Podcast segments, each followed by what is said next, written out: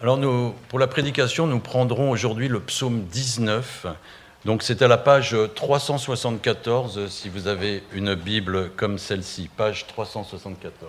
Le, le pilote et cosmonaute soviétique Yuri Gargarin est entré dans, dans l'histoire du monde le 12 avril 1961. Il est devenu le, premier homme à voler dans l'espace et à y faire un, tour complet euh, de la Terre, un tour en orbite. Et cette prouesse lui a permis euh, d'acquérir le, héros de, euh, le statut pardon, de héros national. Mais il aurait déclaré juste après son exploit, dès son retour au sol, Dieu est invisible. Il n'existe pas parce que je ne l'ai pas vu. N'ayant pas pu voir ni même rencontrer Dieu euh, pendant son voyage dans, l'espace, cet homme, Yuri Gargarin, émet la conclusion que Dieu n'existe pas. Alors j'imagine la, joie des autorités euh, soviétiques euh, de l'époque qui tentaient d'exclure la pensée de, l'existence d'un Dieu, quel qu'il soit, dans, dans, leur immense pays.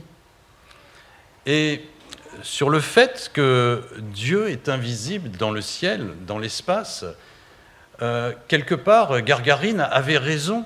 Et, la Bible même le, confirme. Le ciel, ni même les cieux ne peuvent le contenir. 2 Chroniques 2, verset 6. Et dans Exode 33, 20, euh, Dieu, par sa parole, euh, va renchérir en précisant Tu ne pourras pas voir mon visage, car l'homme ne peut me voir et vivre. Et enfin, dans son évangile, euh, Jean au chapitre 4 nous explique pourquoi Dieu est esprit. Et Dieu est effectivement euh, invisible, mais la parole de Dieu, la Bible affirme que les cieux racontent sa gloire. Et c'est ce que nous allons découvrir dans, notre lecture euh, au travers de, de, ce psaume 19. C'est un psaume qui va nous inviter à, à persévérer dans la connaissance de la gloire de Dieu et de Dieu lui-même par extension, et aussi à ne pas nous relâcher même pendant les vacances. Alors on, profite euh, des vacances, on, visite des lieux, on découvre des nouveaux horizons, on s'amuse, mais n'oublions pas de garder du temps pour découvrir les trésors de la gloire de Dieu au travers de sa création, de sa parole et de toute son œuvre qui est décrite dans la Bible.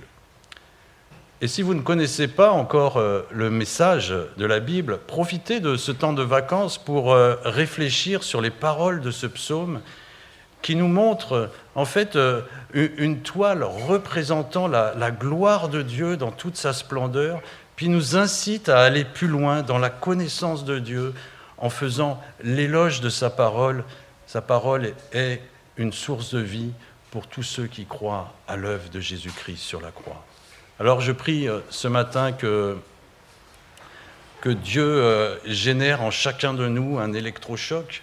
Alors pour certains, cela sera peut-être simplement une révélation. Ah oui, Dieu, il existe. Pour d'autres, un réveil. Ouais, je sais que Dieu existe, mais comment ai-je pu l'écarter de ma vie pendant si longtemps? Ou encore, c'est vrai, je me considère comme chrétien, mais en fait, je ne connais pas vraiment Dieu.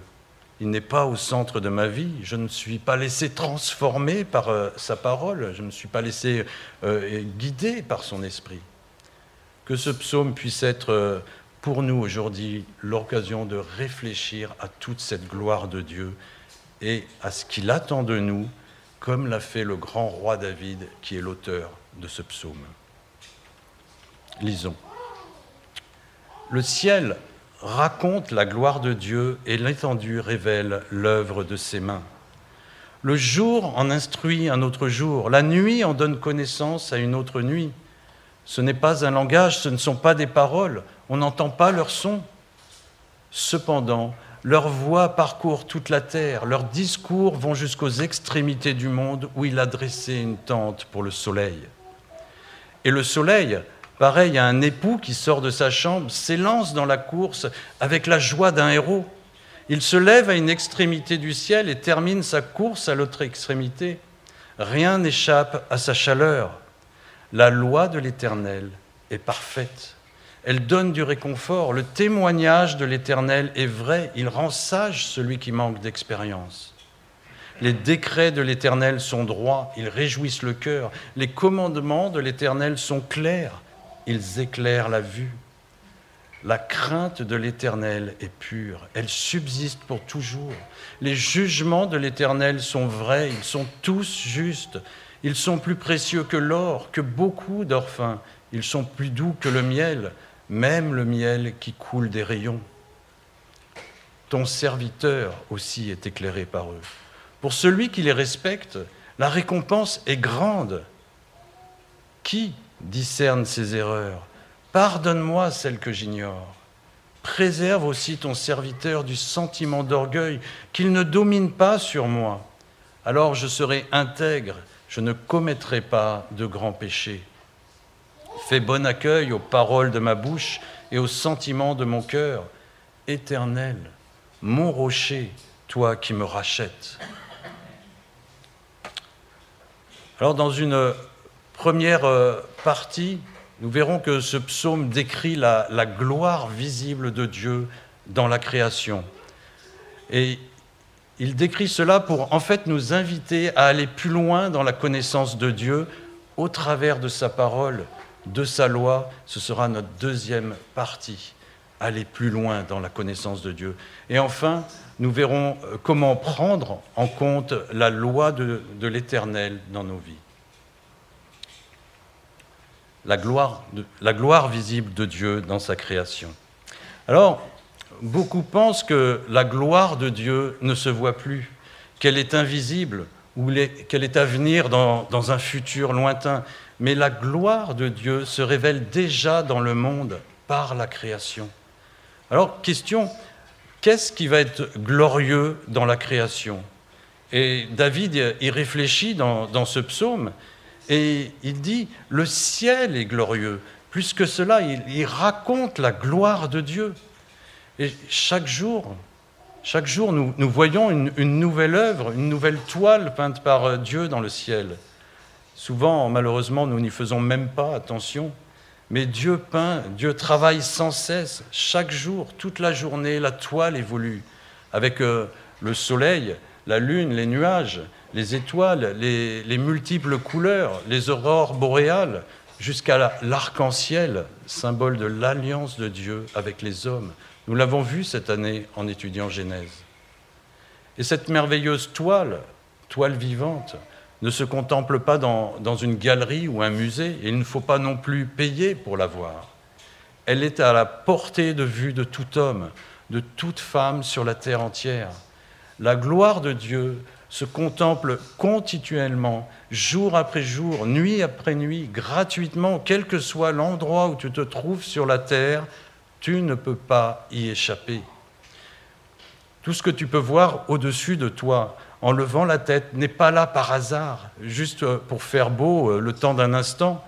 C'est comme un message, c'est comme euh, une voix que Dieu a voulu diffuser sans cesse à, l'homme au moyen des cieux, au moyen de l'étendue de sa création, pour lui dire, pour te dire combien le Créateur de l'univers, combien le Créateur de l'univers, de toutes choses, est glorieux et combien il est au-dessus de tout. Et cette voix, elle retentit sur toute la terre. Tout le monde l'entend. Alors, comme David, émerveillons-nous chaque jour. Hein, dans le psaume 8, nous l'avons lu, Éternel, notre Seigneur, que ton nom est magnifique sur toute la terre, ta majesté s'élève au-dessus des cieux. Puis, dans, notre psaume, David va, compléter sa compréhension de la gloire de Dieu et de son œuvre en s'appuyant sur une comparaison entre le, soleil qui irradie toute la terre et un époux qui sort de sa chambre. Alors vous me direz peut-être, euh, pourquoi un époux Aujourd'hui, euh, c'est généralement la, mariée que l'on attend dans, un mariage. C'est elle qui arrive euh, en dernier, qui, nous fait attendre. C'est elle qui, est l'objet de toute notre attention. Mais à l'époque, euh, au temps de David, en fait, c'était le contraire. C'était l'homme qui était le centre du mariage. C'était lui qui était revêtu de, vêtements somptueux. c'était le marié, en fait, qui était glorieux. Et David euh, utilise cette comparaison pour nous faire comprendre que la gloire de Dieu est manifeste dans le soleil. Et il serait bien trop long de décrire tous les bienfaits du soleil sur notre planète, sur notre corps, sur notre santé, je dirais même euh, sur notre humeur. Mais ce n'est pas tout. David euh, ensuite compare le soleil à un héros, ce qui sous-entend euh, force, victoire, admiration. Les héros de, notre époque, de cette époque étaient des, guerriers, c'étaient des, redoutables soldats, presque invincibles. Et de, nos jours, quand on pense à un héros, on va penser aux, sportifs qui accomplissent euh, des exploits, qui vont de plus en plus vite, de plus en plus loin ou de plus en plus haut qui obtiennent la, gloire auprès des hommes. Des hommes qui vont malheureusement jusqu'à les idolâtrer. Mais attention, il n'est pas question ici pour David d'idolâtrer le soleil. David souhaite nous faire comprendre l'évidence de la gloire de Dieu par cette comparaison avec le soleil. Et euh, avec en particulier sa chaleur qui agit sur euh, toute la planète, Rien ne s'y dérobe d'une extrémité à l'autre. La moindre parcelle de terre ne peut échapper à la chaleur du soleil. La gloire de Dieu est partout, rien ni personne ne peut y échapper. Cette voix, ce discours parcourt toute la terre pour nous la faire connaître. Yuri Gargarin n'a pas vu Dieu, nous n'avons pas vu Dieu, mais euh, nous ne pouvons pas échapper à sa gloire elle se voit comme à l'œil, nous dit l'apôtre Paul dans l'épître aux Romains. Et il précise ensuite que celui qui refuse de la voir est inexcusable. Romains 1, verset 20. En effet, les perfections invisibles de Dieu, sa puissance éternelle et sa divinité se voient comme à l'œil depuis la création du monde quand on les considère dans ses ouvrages. Les hommes sont donc inexcusables puisque, ayant connu Dieu, ils ne l'ont point glorifié comme Dieu et ne lui ont point rendu grâce. Mais ils se sont égarés dans leurs pensées et leur cœur sans intelligence a été plongé dans les ténèbres. Quel triste sort est réservé à ceux qui ignorent ou qui se moquent de la gloire de Dieu. Égarés dans leurs pensées, leur cœur sans intelligence a été plongé dans les ténèbres. Et c'est ce qui nous amène à notre deuxième partie. Il n'est pas suffisant de contempler la gloire de Dieu, il faut aller plus loin dans la connaissance de Dieu. Voyons tout d'abord pourquoi. Au travers des, six premiers versets, et en particulier avec cette comparaison avec la grandeur du soleil, nous avons pu comprendre combien la gloire de Dieu était bien, au-dessus de celle que l'on pourrait attribuer au soleil, puisque le texte nous dit, toujours euh, en image, Dieu lui a fait une tente, Dieu a fait une tente au soleil, et donc combien il peut agir plus que le soleil, il est capable d'enfermer le soleil. Mais au bout du compte, que connaissons-nous de Dieu? Que savons-nous de son caractère, de ses pensées?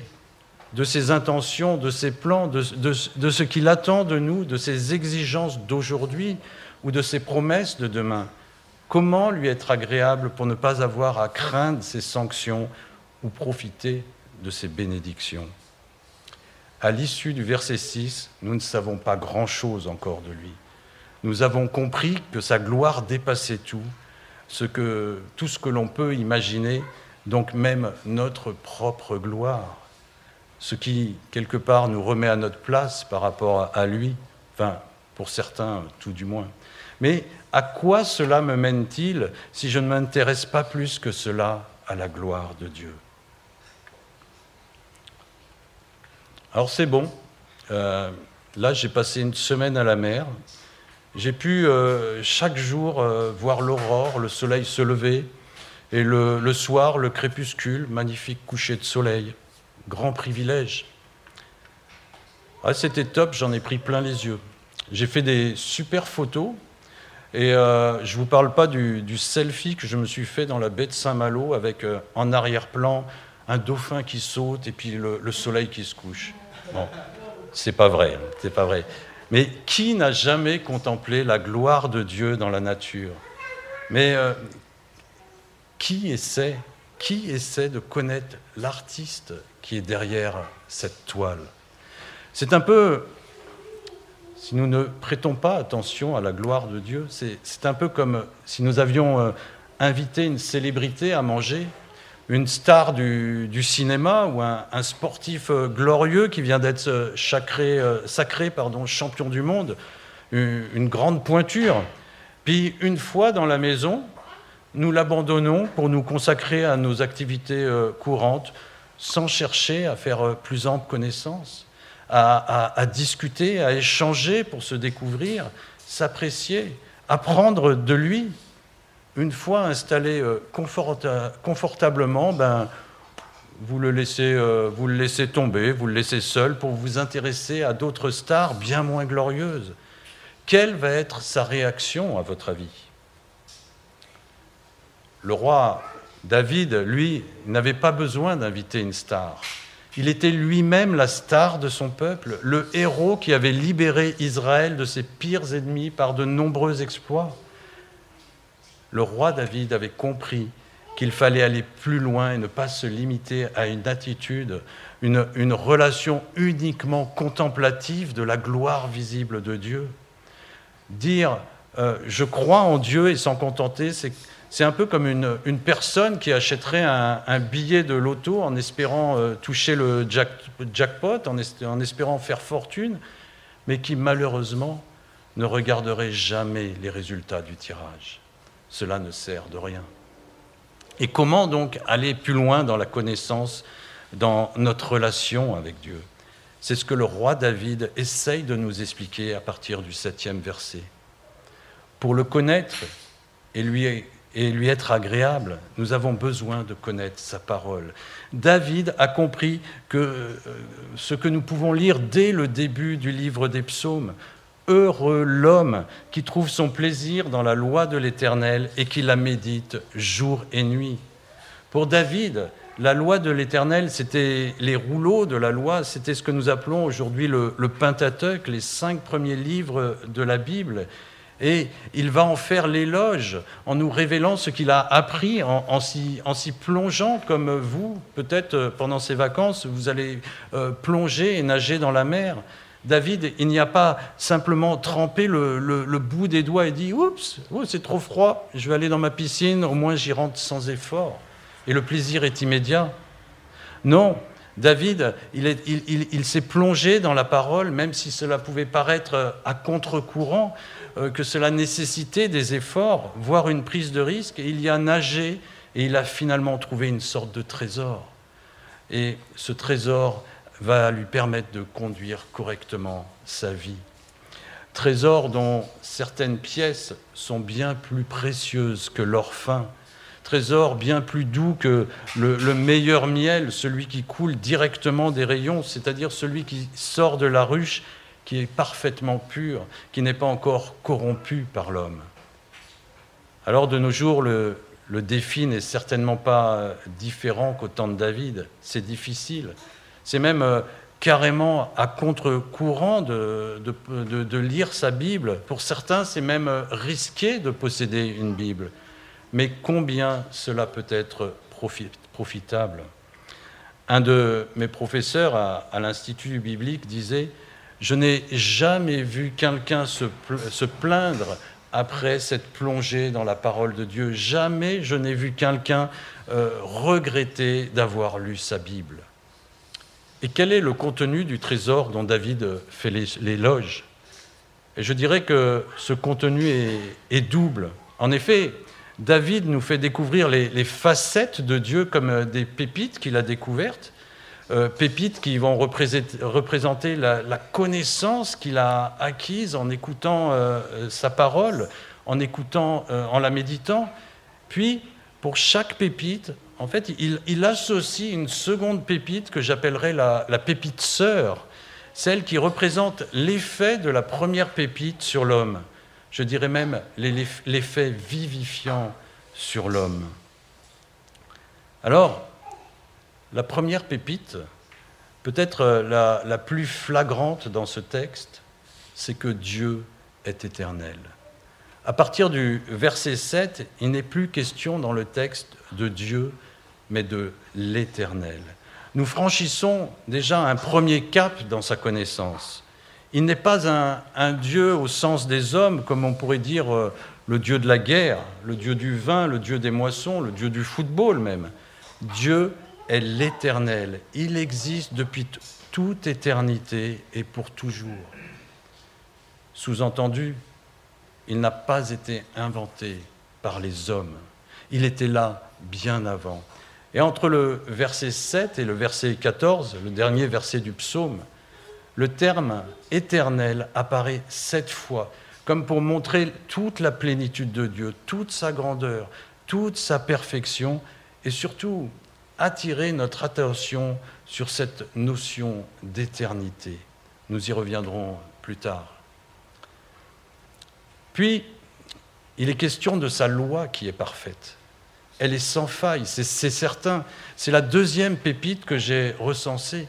Et la pépite sœur est que l'homme peut s'appuyer sur cette loi.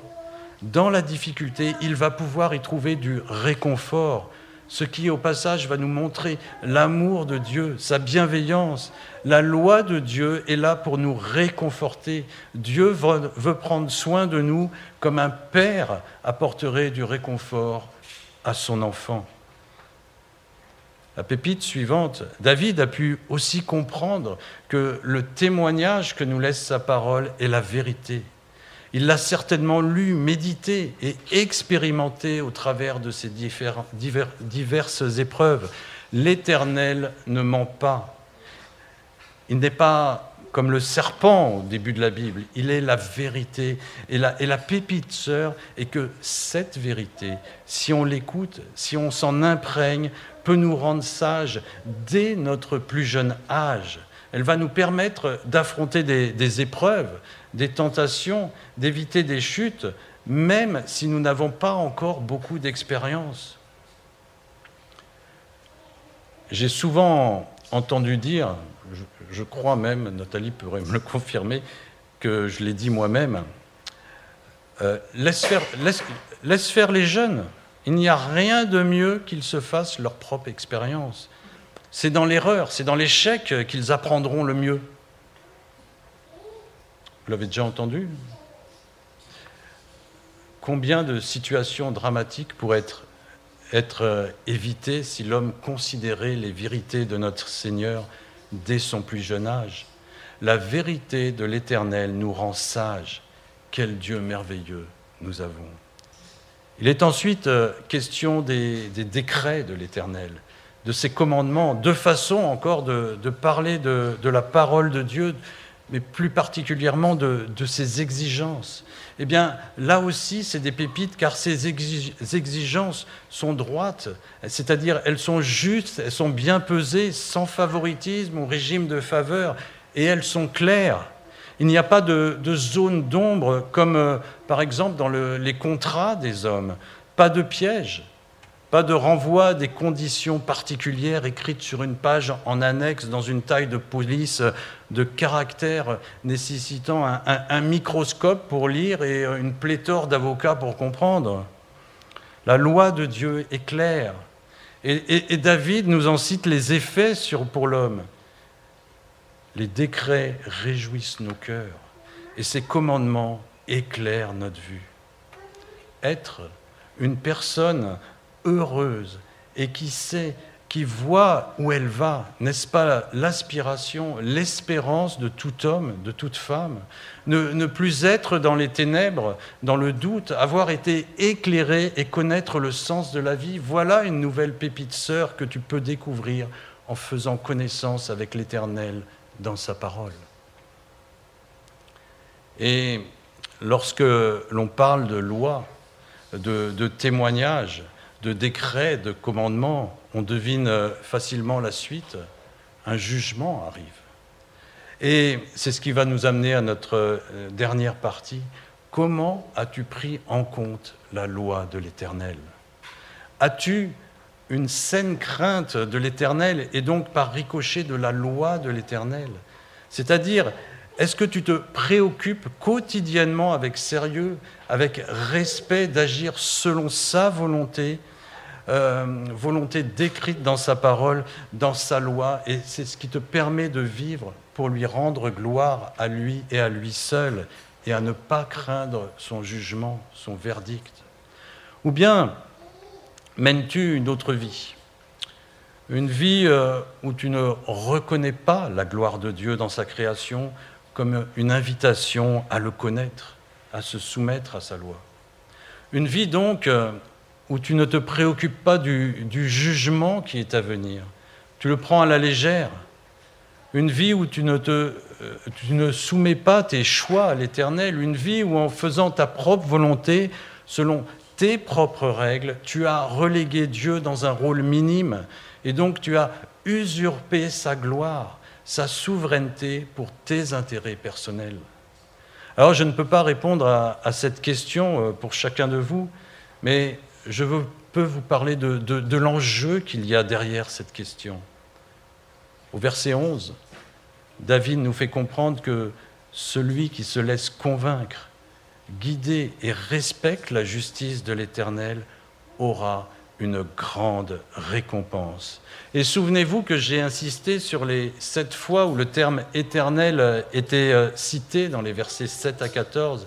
Et il me semble que euh, cet accent mis euh, sur euh, cet attribut de Dieu, l'éternité, nous fait comprendre que cette récompense, cette grande récompense, a des odeurs d'éternité. L'enjeu de notre réaction face à la gloire visible de Dieu dans la création est la vie éternelle. Et le grand roi David, avec une humilité totale, comprend sa faiblesse par rapport à la loi de Dieu, par rapport à, sa justice. Et il dit, euh, euh, comment, comment faire pour discerner toutes mes erreurs? C'est impossible. Tout seul, je ne peux pas y arriver. Il me faut ton pardon, Seigneur. Sans toi, sans ton pardon, je ne peux prétendre à la grande récompense. Garde-moi de, tout orgueil qui me, qui ferait croire le contraire. Accepte ma repentance et, l'amour que j'essaye de te donner. Et la conclusion de David dans ce psaume est extraordinaire. Elle nous montre la, connaissance qu'il a acquise dans la loi de Dieu. Il invoque l'Éternel, il l'appelle son rocher et affirme, c'est toi qui me rachètes. Sous-entendu, c'est toi qui pardonnes mes fautes, c'est toi qui, qui pardonnes mes péchés pour le jour du jugement, où je serai alors considéré comme non coupable parce que j'ai cru en toi, parce que j'ai considéré ta gloire, parce que je me suis appuyé sur toi et non sur mon orgueil, et en plus de ton pardon, j'obtiendrai alors la grande récompense. Quelle différence entre cette conclusion de David faite il y a environ 3000 ans sans être allé dans, l'espace et la conclusion de, Gargarine il y a 60 ans qui réfutait même Dieu alors qu'il il était le, premier à avoir contemplé notre planète tout entière depuis l'espace. Ça devait être un, spectacle certainement euh, extraordinaire, reflétant d'une façon unique la gloire de Dieu. Quelle différence entre ces deux conclusions? David, en commençant par considérer la gloire de Dieu dans le ciel, puis en se plongeant dans sa parole, avait compris le plan de salut de Dieu pour l'homme. Il avait compris que tout homme passera un jour devant un tribunal qui lui demandera Qu'as-tu fait de mon rocher? T'es-tu appuyé sur lui? Dit autrement, pour nous, cela donne As-tu cru en mon œuvre la plus glorieuse? As-tu cru que Jésus-Christ est mort à la croix pour tes fautes, pour que tes fautes te soient pardonnées et que par sa résurrection tu reçoives la, grande récompense, la vie éternelle? Christ est-il vraiment ton rocher? Dans la comparaison de la gloire de Dieu avec le soleil au verset 6, David n'a pas parlé de lumière, il a parlé de chaleur, car la, lumière ne peut éclairer certains endroits fermés, comme par exemple l'intérieur euh, des grottes, ou pour nous, le cœur. La lumière du soleil ne peut éclairer le cœur de l'homme. Et quand David fait l'éloge de la parole dans le verset 8, il parle euh, de, de, la lumière, et la lumière de Dieu, elle, elle peut pénétrer tous les recoins les plus cachés de la planète, et en particulier le cœur des hommes. Elle éclaire les yeux, il nous est dit. Elle est bien plus puissante que la lumière du soleil. Elle est puissante à salut pour l'éternité. Jean 8, verset 12, Jésus leur parla de nouveau et dit, Je suis la lumière du monde. Celui qui me suit ne marchera pas dans les ténèbres, mais il aura la lumière de la vie. Alors, pour finir, depuis la, chute de l'homme dans le Jardin d'Éden, l'homme est coupé de Dieu. Il est plongé dans les ténèbres, nous l'avons lu, et il ne peut plus parler à son Créateur, l'Éternel. Mais la création nous parle de la gloire de Dieu et nous invite à écouter Dieu qui lui-même nous parle dans toute la Bible de son Fils Jésus-Christ, qui est la lumière du monde. Et celui qui suivra Christ pourra alors quitter les ténèbres et à nouveau être en paix avec son Créateur et lui parler comme David le fait au verset 14. Fais bon accueil aux paroles de ma bouche et aux sentiments de mon cœur. Éternel, mon rocher, toi qui me rachètes. Amen. Prions. Seigneur, euh, merci pour euh, ta gloire qui est euh, visible tout autour de nous. Merci pour ta parole qui nous permet de, mieux te connaître, d'entrer vraiment dans ta connaissance. Et merci aussi pour, euh, pour ton Fils, par qui euh, nous pouvons retrouver une relation avec toi. Seigneur, vraiment que, que ces paroles puissent nous, nous, nous, relancer dans notre vie chrétienne ou, ou nous faire comprendre qu'il ne faut pas se, moquer de ta gloire. Seigneur, nous voulons vraiment te, prier pour que ta lumière euh, éclaire nos cœurs le matin, le soir, toute la journée, chaque jour, que nous puissions euh, vraiment laisser euh, pénétrer tes rayons dans nos vies. Que le nom de notre Seigneur soit béni. Amen.